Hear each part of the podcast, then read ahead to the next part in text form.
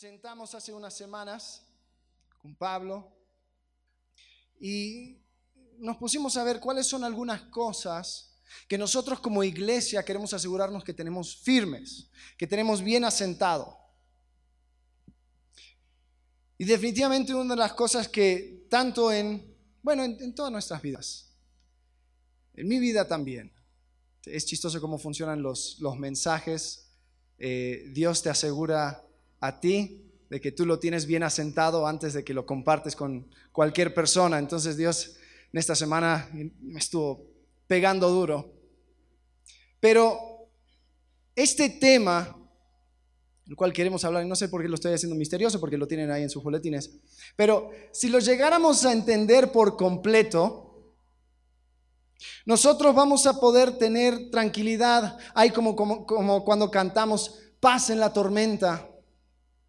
Vamos a poder cruzar los desiertos metafóricos de nuestra vida cuando las cosas se ponen un poco monótonos, un poco difícil, y tenemos que levantar la cabeza y entender cuál es mi propósito, mi propósito.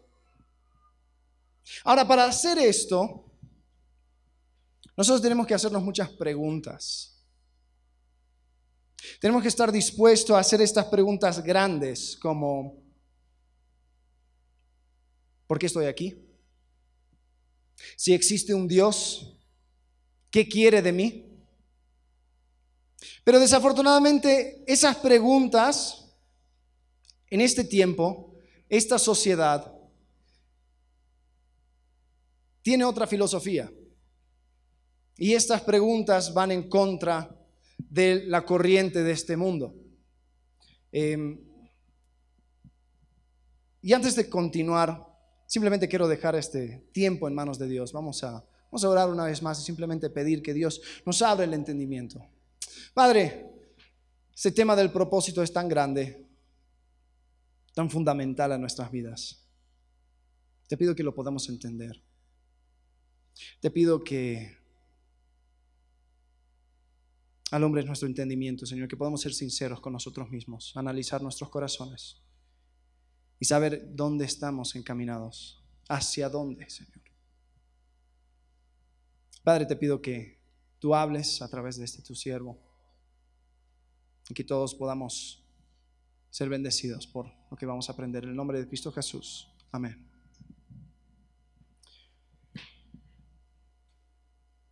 La sociedad de hoy Estamos, algunas, algunas personas, eh, filósofos, dicen que nosotros estamos viviendo lo que es el posmodernismo.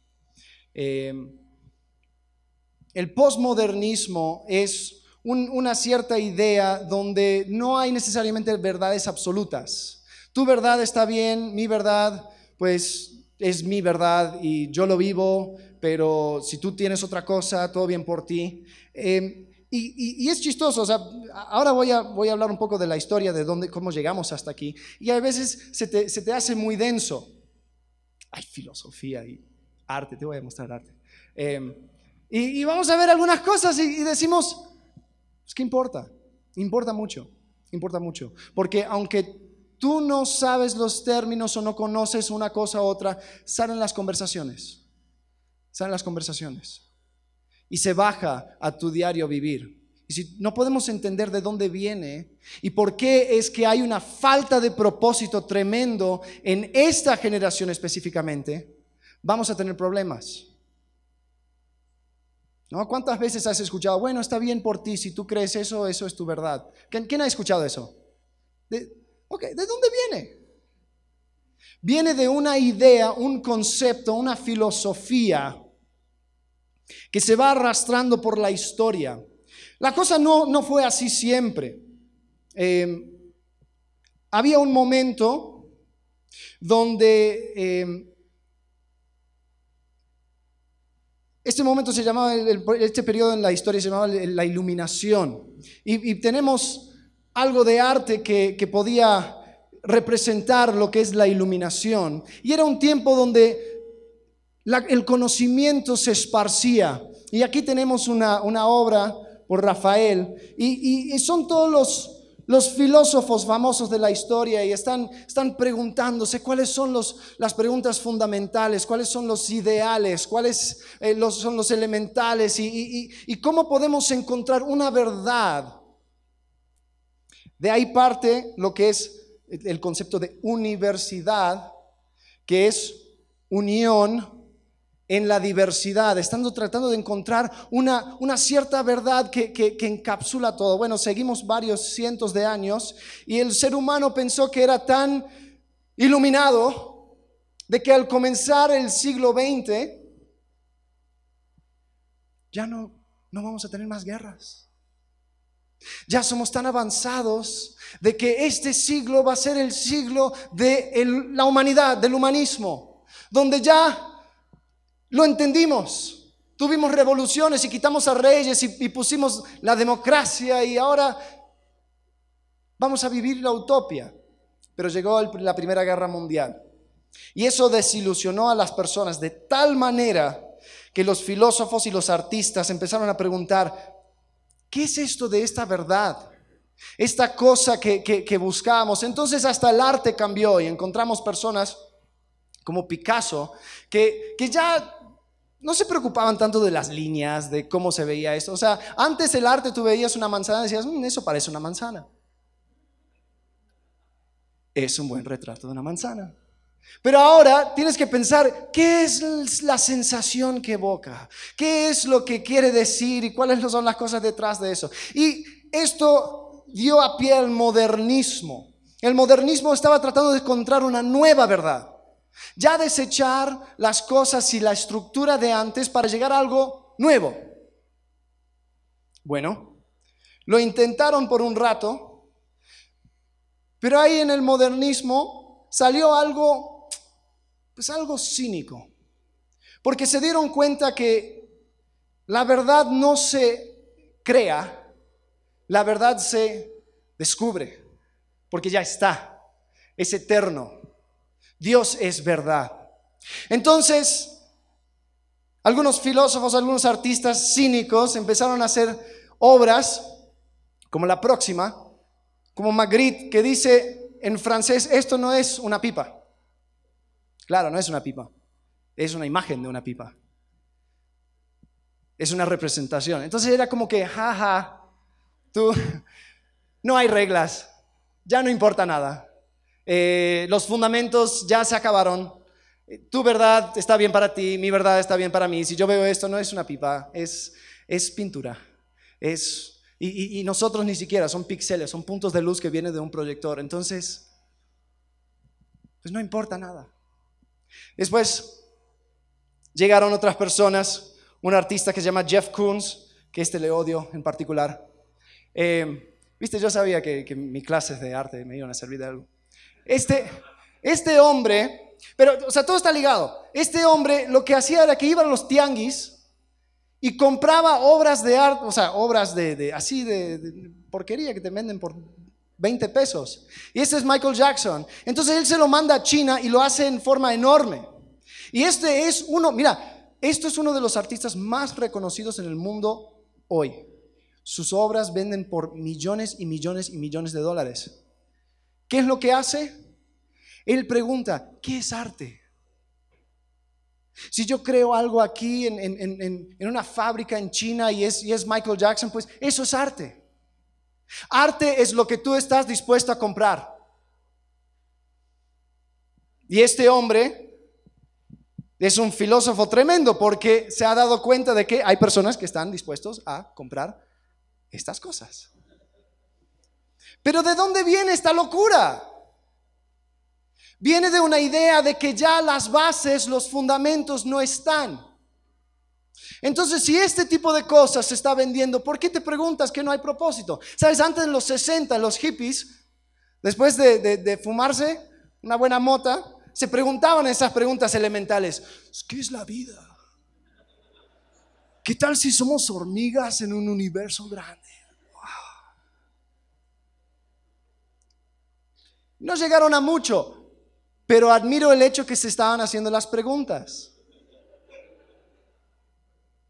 Hoy en día ni siquiera se hacen las preguntas. ¿Para qué? si no hay respuesta? Si no hay propósito. Tu verdad es tan legítimo como mi verdad, como la verdad de la otra persona, como la verdad del loco que se, está, se puso una bomba y se explotó. Todo está bien. YOLO. Te digo algo, yo creo que esa frase es, es la, encapsulación del espíritu de esta generación. No sé si le estoy dando más peso de lo que merece, pero la verdad, ¿de dónde viene? Viene una falta de, una falta de propósito. Ahora, varias culturas han tenido la idea de que la historia es cíclico. Vamos a hablar entonces desde lo general hacia lo específico. Y vamos a hablar de tu propósito y mi propósito. La primera cosa que quiero tocar es el propósito, tu propósito en la humanidad, en esta línea de tiempo que llamamos historia. Bueno, lo mismo, los, hasta los mayas, los hindúes, todos tenían una idea de un ciclo, de todo lo que fue, volverá a ser, lo que sucede en esta vida ahora, pues no tiene mucha trascendencia porque tú espera unos mil años, dos mil años, tres mil años, todo vuelve. Es eterno. Pero yo tengo una Biblia. Y esa Biblia comienza con en el principio y termina con amén. Es decir, Dios ha establecido tiempos para la humanidad que tuvo un comienzo y tendrá un fin, ¿sí? Y tú y yo encajamos en una parte de esa línea. Salmos 90, capítulo 2 dice, antes que naciesen los montes y que y formasen la tierra y el mundo, desde el siglo hasta el siglo tú eres Dios. Otra traducción dice, desde la eternidad hasta la eternidad tú eres Dios. Dios es eterno, pero la historia no. Nosotros en esta, en esta planeta Tierra tenemos comienzo y fin. Después va a llegar un momento donde Dios crea todo nuevo. Pero aquí hay una historia, hay un propósito para la humanidad. Ahora, tal vez no estoy diciendo nada grande y revelador, pero quiero que sepas, Dios es el que maneja todo esto del tiempo. Los que están siguiendo la hora silenciosa en Isaías hace unas semanas, dice, he aquí mi siervo Ciro estaba hablando del rey de Persia que iba a permitir que los israelitas vuelvan o los judíos vuelvan a Jerusalén. Y esto fue escrito antes de que naciera este rey. Y antes que naciera, Dios ya le puso nombre, ya le dio propósito, ya dijo esto es lo que va a hacer. Entonces Dios maneja los corazones de los hombres, de los reyes, de las naciones. Dice que levantó a Babilonia para castigar a Israel, pero después Israel va a volver, etcétera, etcétera, etcétera. Hay un propósito para esta humanidad, para esta historia. Ahora, ¿qué significa para mí?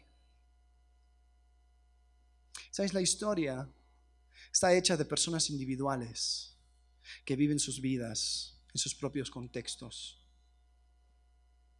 Ahí van a haber personas que sienten que no, quizás no aportan mucho a la historia, nunca se van a encontrar su nombre en un libro. Pero sabes que cada punto, cada persona, cada vida, cada punto de luz alumbra a la historia y tú eres parte de esta historia.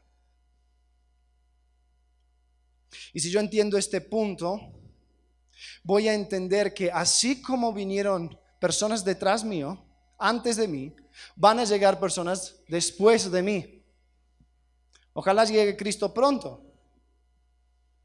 Pero yo tengo que preparar para la próxima generación. Y que lo que yo hago y lo que yo vivo hoy van a ser los fundamentos para las personas que vienen después. ¿Sí o no?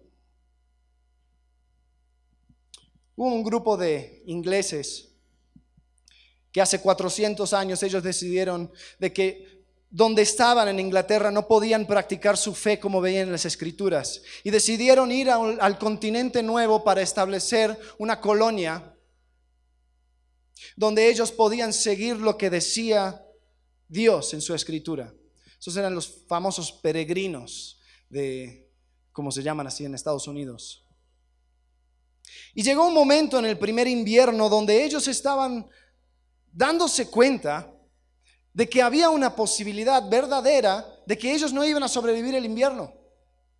Habían hecho todo ese, tramo, ese viaje para llegar a un lugar y solamente durar pocos meses. William Bradford, el líder de estos peregrinos, él estaba escribiendo sobre este asunto años después. Y él dice esto, hablando de los peregrinos, dice, pero estas cosas no les consternaban, aunque sí a veces les turbaba, porque sus deseos estaban establecidos en los caminos de Dios y para disfrutar de sus ordenanzas. Pero descansaron en su providencia y sabían en quién habían creído, sabían en quién habían creído. Por último, ellos, los peregrinos, tuvieron una gran esperanza y celo interno de sentar buenas bases, o por lo menos de hacer algo de camino para la propagación y el avance de la buena nueva del reino de Cristo en los lugares remotos del mundo. Aunque fueran, escuchen bien, aunque estos peregrinos fueran solo escalones para otros en el desempeño de una obra tan grande. Lo que dice es que ellos entendían los riesgos, entendían los problemas, pero estaban, estaban dispuestos a sentar bases para las, para las próximas generaciones que iban a llegar y entender que su lugar en la historia podría hasta simplemente ser un mero escalón para los que vienen después. Sabes, esto no cuadra bien con esta idea egoísta que tenemos de buscar nuestra propia gloria, de buscar ser grande, ser alguien, estudiar algo, llegar a ser el mejor en algo.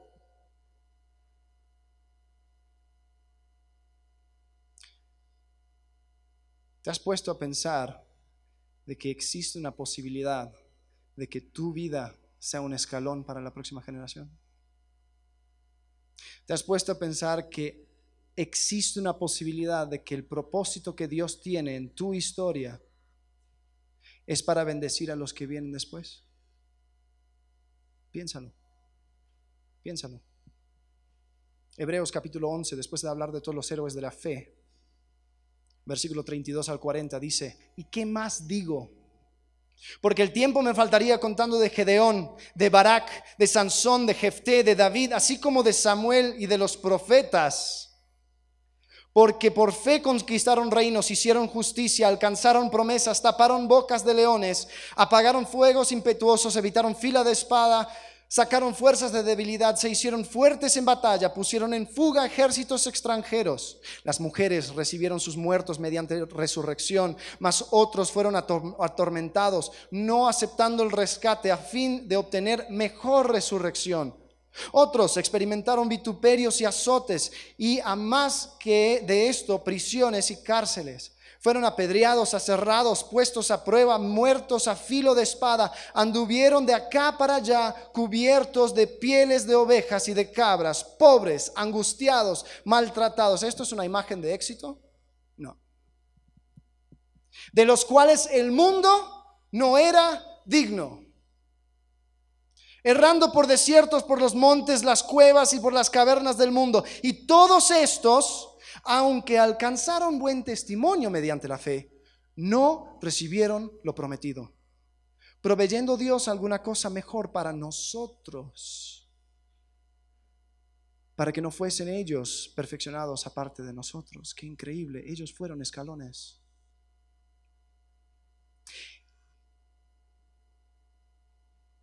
Y aunque tengas familia o no, escuchen bien, tú vas a dejar un legado.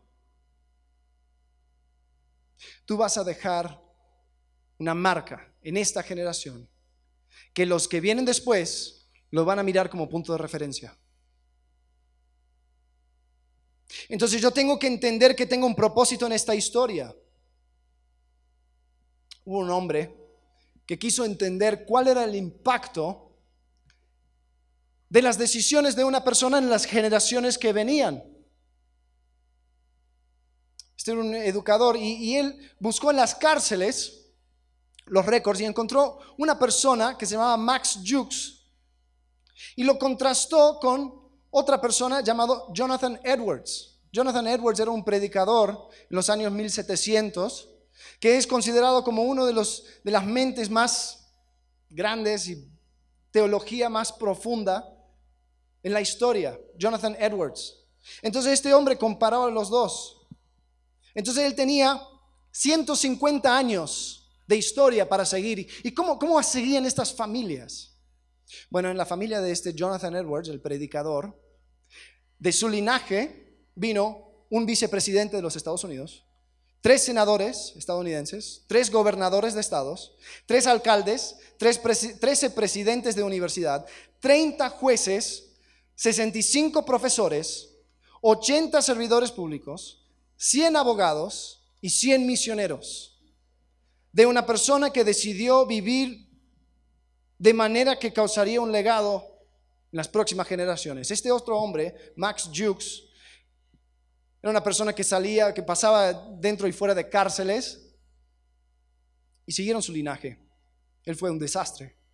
De su linaje salieron siete asesinos, 60 ladrones, 50 mujeres de libertinaje, así lo llamaban en aquel entonces, y 150 otros convictos, 310 indigentes y 400 personas que físicamente fueron dañados por el efecto de, de su forma de vivir. Se estima que este hombre Jux y su familia costó al estado de Nueva York 1.2 millones de dólares, que en aquel entonces y hoy se traduce a 20 millones de dólares de costo para el estado. ¿Te das cuenta? Tú estás en un punto de la historia y muchas veces estamos muy preocupados por nuestra propia, pero tenemos que entender que vamos a dejar un legado. Y las decisiones que voy tomando, las cosas que voy haciendo, va a impactar. ¿Tú piensas que es casualidad tu familia que tienes? ¿Tú piensas que es algo que se puede tomar a la ligera? ¿Tú piensas que tu círculo de influencia está ahí porque sí? ¿O crees que Dios es soberano? Y tú tienes un propósito dentro de esta la historia.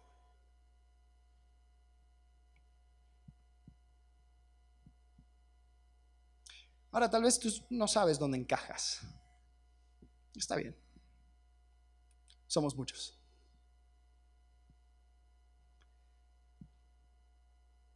Y van a haber veces donde tú no vas a entender el propósito de tu vida, hasta mucho después. Así fue la vida de José. Fue el onceavo hijo de los doce hijos de Jacob. Fue el primer hijo de la esposa favorita. Eso causó celos entre sus hermanos. Sus hermanos, le tiraron un cepo, una cisterna. Después le sacaron y le vendieron como esclavo a Egipto. Terminó en la casa de Potifar. La mujer, tratando de, tener relaciones con él, se dio cuenta que él no, no iba a permitir eso. La acusó de violación y se fue a la cárcel. Dice que en ese tramo pasaron más de 13 años. Ahora, imagínate año 10. Dios, ¿qué haces conmigo? Pero al fin de todo, en Génesis capítulo 50, versículo 20, dice esto, vosotros pensasteis mal, José hablando a sus hermanos, pensasteis mal contra mí, mas Dios lo encaminó a bien para hacer lo que vemos hoy, para mantener en vida a mucho pueblo. Él entendió, Dios tenía un propósito detrás de todo esto. Pregunta, entiendes que eres parte de una línea de tiempo. ¿Qué legado vas a dejar? Tal vez todavía te faltan muchos años y tienes la posibilidad de seguir construyendo. Pero debemos siempre actuar con esta pregunta en mente. ¿Cómo serán impactadas las próximas generaciones a causa de mi paseo por esta tierra. ¿Cómo serán impactadas? Entonces vemos la historia. Ahora vamos a enfocarnos un poco más y vamos a ver el propósito de tu vida, o el tu propósito en la vida más bien. Tal vez esto de hablar de línea de tiempo, hablar de escalones, te hace pensar de que tu vida no vale mucho. de que a Dios le importa a, la humanidad como, como general, pero tú como persona, pues, no importa. No, no es así. No te confundas. Efesios capítulo 2, versículo 10, fíjense lo que dice. Dice, porque somos hechura suya. Eso es una palabra que, que también se puede traducir como canción o poema. Somos hechura suya creados en Cristo Jesús para buenas obras, las cuales Dios preparó de antemano para que anduviésemos en ellas. Aquí se bifurca el camino y Dios tiene un camino para ti específicamente, con buenas obras y con cosas que Él quiere que tú hagas específicamente, tomando en cuenta tu carácter y tu personalidad y tus habilidades y todo eso, y Dios te lo armó. ¿Por qué? Porque tú tienes un propósito en esta vida. Ahora, ¿cuál es el propósito? ¿Sabes? La forma en que se hace, se puede hacer en un millón de, de, formas, pero todo cae en un punto. Tenemos un propósito y ese propósito es glorificar a Dios. Primera Corintios capítulo 10, versículo 31. Si pues coméis o bebéis o hacéis otra cosa. O sea, coméis, bebéis o hacéis otra cosa. Ahí lo deja muy general. Dice, hacedlo todo para la gloria de Dios. Ahora tenemos un problema. Esta frase, hacerlo para la gloria de Dios, se ha vuelto tan triturado y es tan cristiano que ni siquiera sabemos lo que significa. ¿Sí o no? ¿No? Es como bendición o bendecir al Señor. ¿Cómo puedo bendecir? No, importa. O sea, hay, palabras que tenemos que a veces parar, mirar atrás y decir qué significa y entenderlo para poder, o sea, si, estamos hablando de nuestro propósito, entonces, ¿qué significa esto de glorificar a Dios? Bueno, les doy un ejemplo. Yo hace muchos años trabajé en un programa de radio y yo estaba encargado de subir niveles, bajar niveles, poner este archivo. Eh, a veces hablaba y daba las noticias. Eh, y pues era un, programa de tres horas, era bastante largo. Y, el presentador, ahí él estaba, y él tenía una regla. Dice, yo te voy a enseñar todo lo que quieras, pero hay una regla. Dice, yo tengo que sonar bien. El presentador, nunca hagas que el presentador suene mal. Si eso significa cortarle el audio al, invitado, si eso significa eh, subir más mi volumen, si eso significa, a veces editaba y hay veces donde él decía algo que quizás me era medio tonto, entonces eh, yo lo editaba. Para que él en su programa pareciera la persona más inteligente y más capaz de todo el universo. Eso era mi trabajo, traer honra al presentador. Ahora, si, yo pude hacer eso con una persona fallada, una persona pecaminosa, una persona caída, cuando yo entiendo eso de gloria a Dios, esa es mi labor, traer honra a Dios. Y te prometo que es mucho más fácil porque este Dios no te va a defraudar, no vas a tener que tapar ningún error de Él, no vas a tener que hacer ninguna otra cosa que reflejar su carácter. Por eso yo le obedezco, porque le trae honra. Por eso yo no hago ciertas cosas, no porque Dios no me deja, simplemente porque no refleja el carácter de Dios. No le traigo honra. El propósito de mi vida es glorificar a Dios. Y cuando lo definimos así, ya se cae lo que es secular, lo que es santo. No, no, no, no, no. ¿Ves? Muchas veces nosotros tenemos la idea de que aquí es santo, ¿no?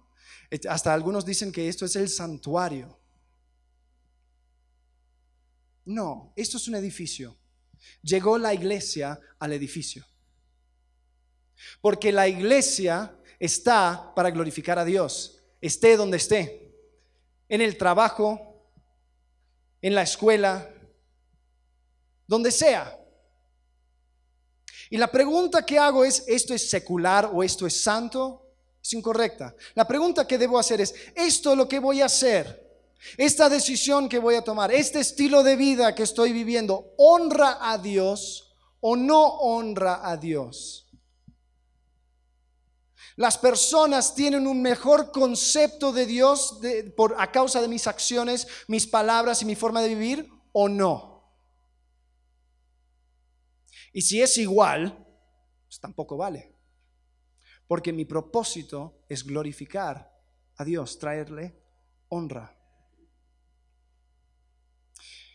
Entonces, tenemos que entender de que ya esas divisiones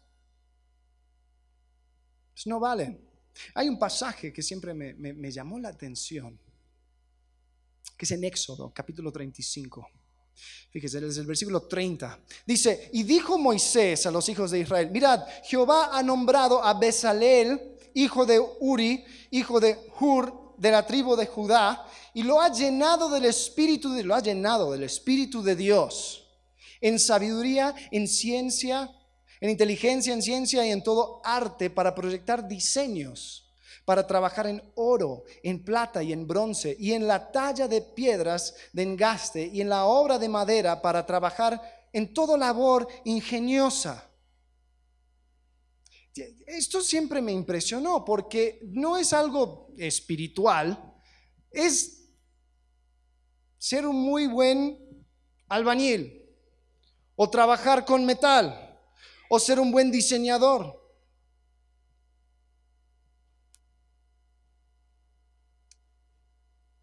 Muchas veces en cuanto al trabajo, o sea, nosotros vamos a pasar un tercio de nuestras vidas en el trabajo. Muchas veces tenemos esta idea de que pues el trabajo es algo que se hace porque se tiene que hacer. Y si tengo la oportunidad de hablar con una persona de Cristo, pues bien, estoy haciendo algo de bien en mi trabajo. Pero lo que hago en sí, pues no glorifica a Dios. No, no, no, no, incorrecto. Piensa, Piensa en tu lugar de trabajo. Si estás en la parte creativa, si estás creando cosas, se puedes traer gloria a Dios porque Dios dice que te dio a ti y te hizo a ti en su imagen y semejanza. Y uno de esos atributos es la habilidad de poder crear algo desde la nada. Eso es un atributo de Dios, puedes traer gloria a Dios por eso. Si, tú trabajas en, en servicio, servicio al cliente, pues ¿qué dice Filipenses 2? Tratar a los demás como superiores a ti mismo. O sea, tú tienes la oportunidad de mostrar a las demás personas cómo se siente tener el valor que Dios les otorga. Pero estoy atendiendo teléfonos. Sí. Y tú atiendes el teléfono de la mejor manera porque estás dando gloria a Dios. Si trabajas en las ciencias, si vas descubriendo cosas, tú vas descubriendo el orden que Dios puso en su creación. Tú puedes glorificar a Dios con lo que tú haces y tú descubres. ¿Te das cuenta? No es solamente las relaciones que haces en tu trabajo, es el labor mismo. O sea, ¿por qué piensas que en la Biblia dice, que debemos hacer todo no para el hombre, sino para Dios. Mi labor puede ser alabanza y adoración a Dios. Tu vida tiene mucho propósito y puedo inyectar mi vida con propósito. Siempre y cuando me alineo para que todas las cosas que haga den honra a Dios. ¿Cómo estás honrando o cómo ¿Cómo estás siendo honrado Dios en tus pasiones, en tus deseos, en tus metas? ¿Cómo estás siendo honrado Dios? ¿Cómo estás en tu vida en este momento? ¿Tú piensas que esta, esta estación de tu vida puedes honrar y glorificar a Dios? Te prometo que sí, pero hay veces que tenemos que ser un poco creativos. ¿Crees que Dios puede seguir usándote? Entonces fuimos de lo general, la historia en sí, más específico, tu vida. Ahora vamos a incrementarle la magnificación un poco y entender tu propósito en tus momentos. ¿Por qué? Porque tu vida pues solamente algunos tienen el privilegio de mirar hacia atrás y ver su vida por completo, ¿no? Nosotros lo que, lo que viven como seres humanos es momento a momento, momento a momento. Y tenemos que entender que aún en esos momentos, en esos periodos pequeños de tiempo, también hay un propósito. Desafortunadamente es difícil ver a Dios ahí. Nos volvemos ateos prácticos. Es decir, vengo aquí, creo en Dios, canto a Dios, gracias Dios, pero en mi toma de decisiones, en escoger mis palabras, en escoger mis relaciones, en todas esas cosas menores, en mis momentos, soy un ateo hecho y derecho. Dios no existe para mí. Dios no entra en esta decisión. ¿Cómo piensas tener una vida que glorifica a Dios si tus momentos no glorifican a Dios? Eclesiastés capítulo 10, versículo 1 dice, las moscas muertas hacen heder, heder y dar mal olor al perfume del perfumista. Así una pequeña locura al que es estimado como sabio y honorable. Es decir, los perfumistas hacen su perfume en una cosa enorme, después lo van dividiendo en frasquitos, pero si una mosca se cae, se echa a perder el tanque completo. Dice, así, una pequeña locura para la persona que se considera sabio y honorable. A Dios le importan mucho tus momentos. Y debemos tener mucho cuidado en nuestros momentos.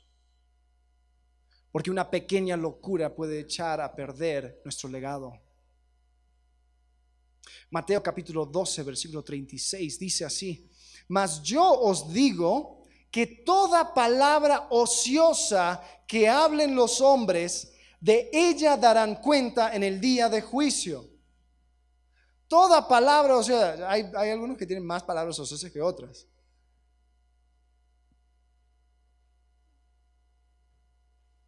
Pero qué increíble pensar de que a Dios le, importa hasta mis palabras ociosas.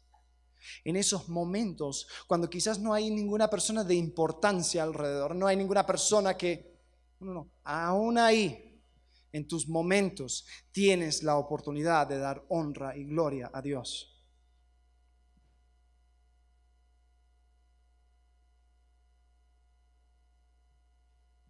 Tenemos que honrar a Dios en lo pequeño primero porque esos momentos pequeños se van uniendo en una vida, esa vida en un legado, y ese legado es lo que marca la historia.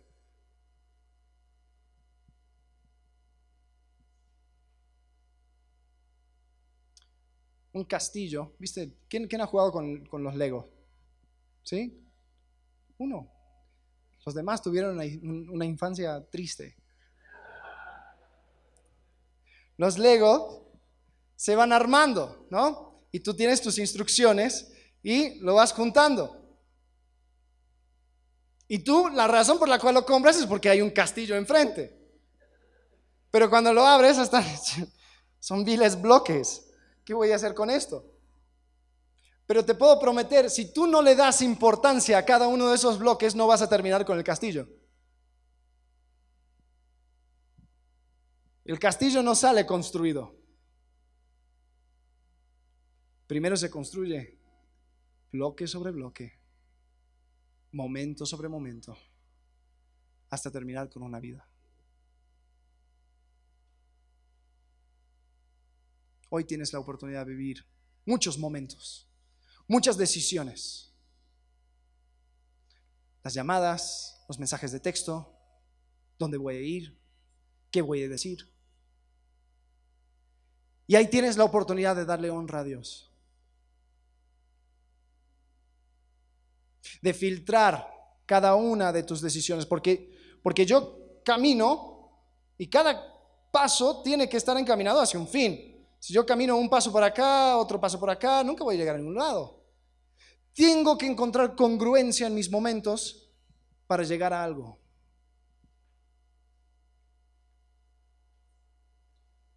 si tomo la suma de mis momentos?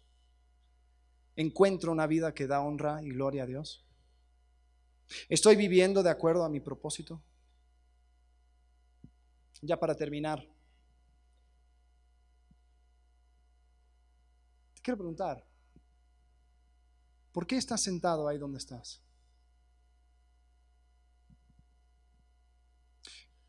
¿Por qué crees lo que crees?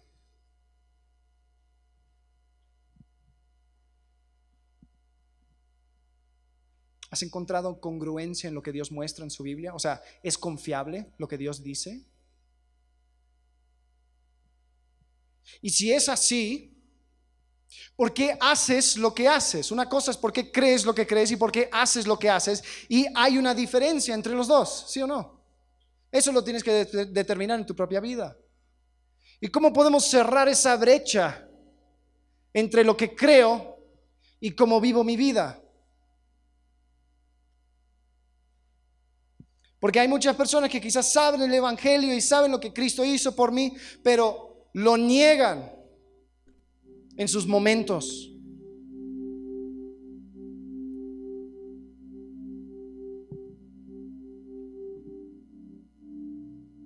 Lo niego cuando pienso que tengo que vivir para mi honra y mi gloria.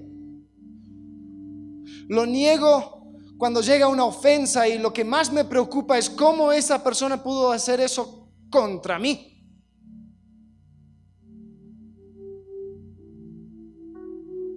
Tengo que reconocer de que Dios es soberano en la historia tengo que reconocer que Dios preparó un camino para mí en mi vida y tengo que reconocer que a Dios le importa muchísimo mis momentos.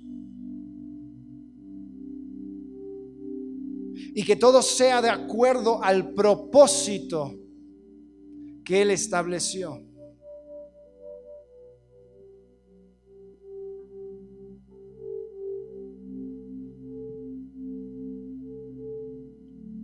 Fuimos creados por un propósito.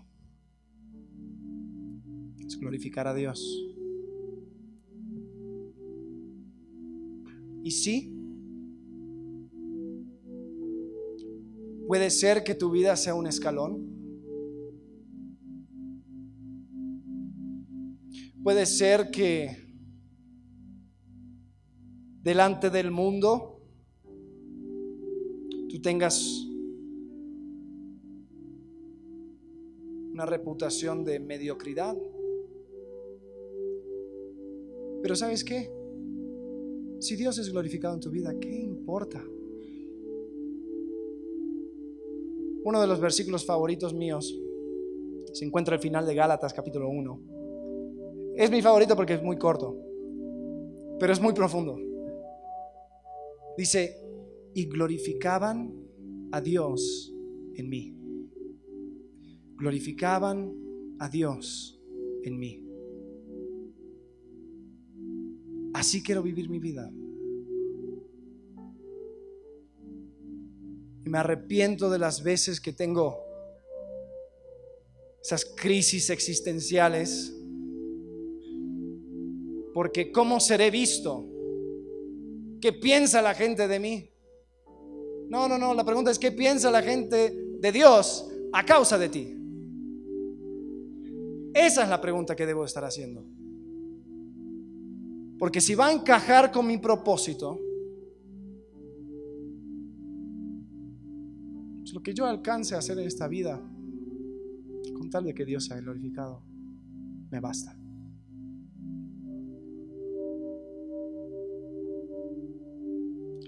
Tal vez tú te sientes un poco como José ahí en la cárcel y no sabiendo por qué Dios te tiene ahí. Confía. Tú enfócate de tus momentos. Él se encarga de tu historia.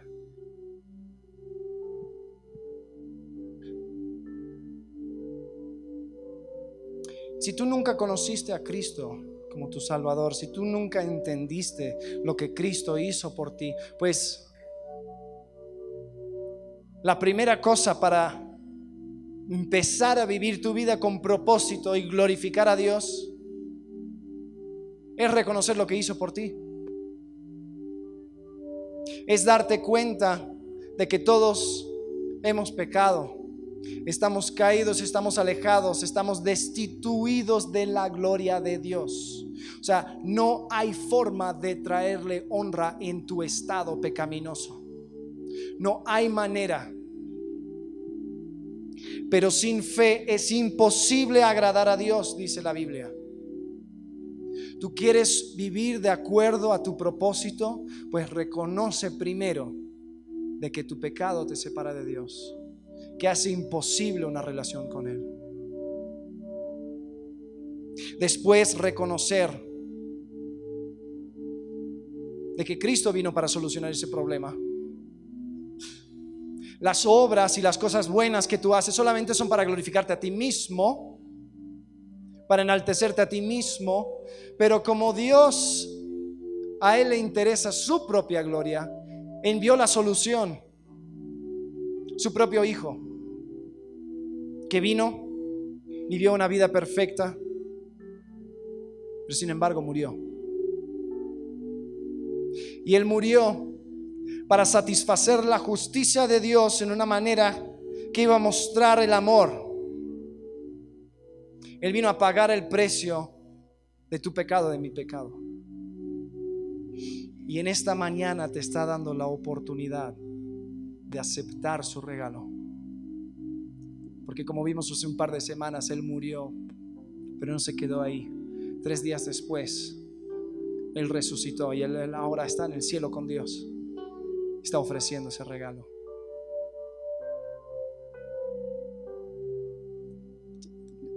les, quiero decir algo muy importante. Quizás suene duro, pero es verdad. Sin Cristo, tu vida no tiene propósito. Sin Cristo, ni trates de hacer esas preguntas profundas porque no vas a encontrar respuesta. Porque el propósito de nuestras vidas es glorificar a Dios. La única forma de glorificar a Dios es quitar de en medio la barrera del pecado. Y eso lo hizo posible Cristo. Amén. Vamos a cerrar nuestros ojos. Y si tú en esta mañana has entendido eso,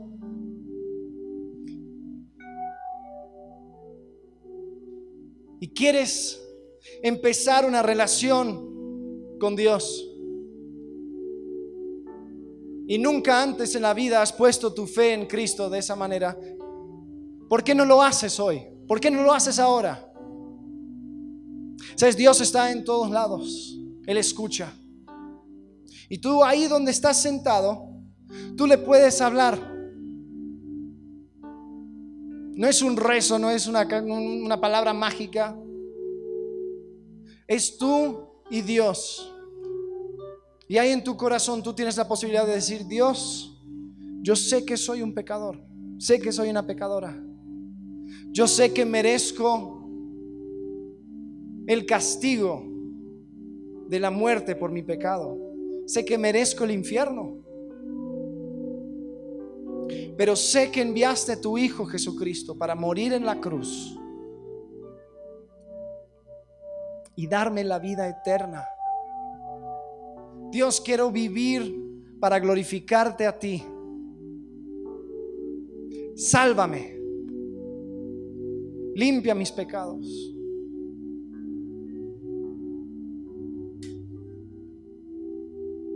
Quiero estar contigo. donde estás con la cabeza agachada, los ojos cerrados. Si tú oraste eso por primera vez en esta mañana, yo quiero agradecer a Dios por ti. ¿Por qué no levantes tu mano y lo bajes rapidito para decir, sí, yo oré, yo acepté el regalo de Jesucristo. Yo ahora puedo comenzar a vivir mi vida con propósito.